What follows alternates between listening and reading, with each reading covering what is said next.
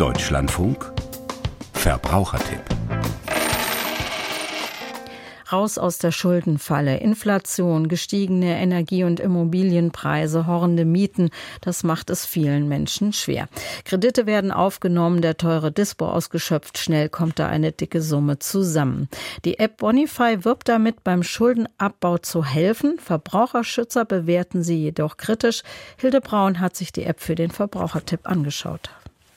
Bonify war ursprünglich ein Kontoinformationsdienst. Die Schufa hat das Berliner Unternehmen übernommen und dann die App auf den Markt gebracht. Oliver Butler ist Finanzexperte der Verbraucherzentrale Baden-Württemberg. Gerade auch bei Finanzapps ist es ganz wichtig, beim Herunterladen schon die Zugangsberechtigungen zu limitieren, dass man wirklich das ganz stark einschränkt, was darf diese App überhaupt nur an Daten gewinnen, dass man da einfach mal ein Auge darauf hat, was sendet diese App an Daten und möglichst wenig zulässt. Die App ist zwar kostenfrei, Verbraucher hinterlegen aber beim Herunterladen nicht nur ihre Kontodaten. Allerdings verdient die App natürlich damit, dass sie auf der einen Seite einen relativ hohen Datenschatz gewinnt. Der lässt sich gewinnbringend an Drittanbieter wiederum verkaufen. Das ist ja auch immer schön verklausuliert hier in den allgemeinen Geschäftsbedingungen. Es gibt ja mittlerweile mehrere Anbieter am Markt, die Finanzübersichten auch bieten. All die möchten sich gerne das Recht offen halten,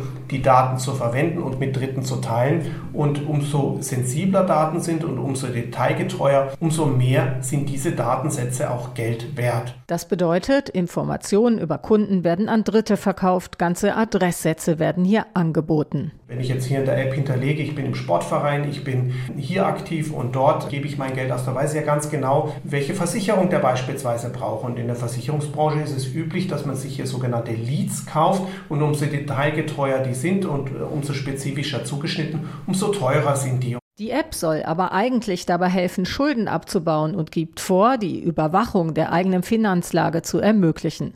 Sie stellt die Kontoinformationen des Kunden in einer übersichtlichen Grafik dar, sagt der Geschäftsführer von Bonify, Andreas Bermich. Wir haben so einen Finanzmanager, da können unsere Nutzer und Nutzerinnen quasi ihre Finanzen analysieren lassen. Wir geben Verbesserungshinweise, wir benachrichtigen diese, wenn es Auffälligkeiten gibt. Es gibt Möglichkeiten, das sozusagen zu vergleichen und eben zu optimieren. Das jedoch sieht der Verbraucherschützer nicht als Alleinstellungsmerkmal. Wobei viele moderne Banking-Apps auch das jetzt mittlerweile ermöglichen, dass man hier hinterlegt, was sind meine Ausgaben, was sind meine Einnahmen, sodass man so eine grobe Rechnung über das eigene Finanzverhalten schon über diese Banking-Apps sehen kann. Dafür bräuchte es jetzt keine Bonify-App. Der Dienst analysiert die eingegebenen Kontoinformationen und fragt den Schufa-Score ab. Die App kann letztendlich nicht meinen persönlichen Score verbessern. Das muss ich bei Fehleintragungen selbst vornehmen und was sie natürlich auch nicht kann, mir anhand der vorgeschlagenen Finanzprodukte jetzt ohne weiteres mein Finanzpolster auch stärken, sondern ich muss im Endeffekt die vorgeschlagenen Produkte vielleicht auch selber nochmal prüfen. Das sind ja nur Vorschläge der App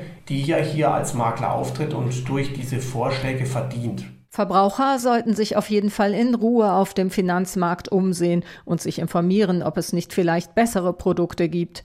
Zwar kann die grafische Aufbereitung mit dem digitalen Finanzmanager helfen, einen Überblick über die Kosten zu bewahren und weniger auszugeben. Im Fall der Fälle hilft aber eine unabhängige Schuldenberatung.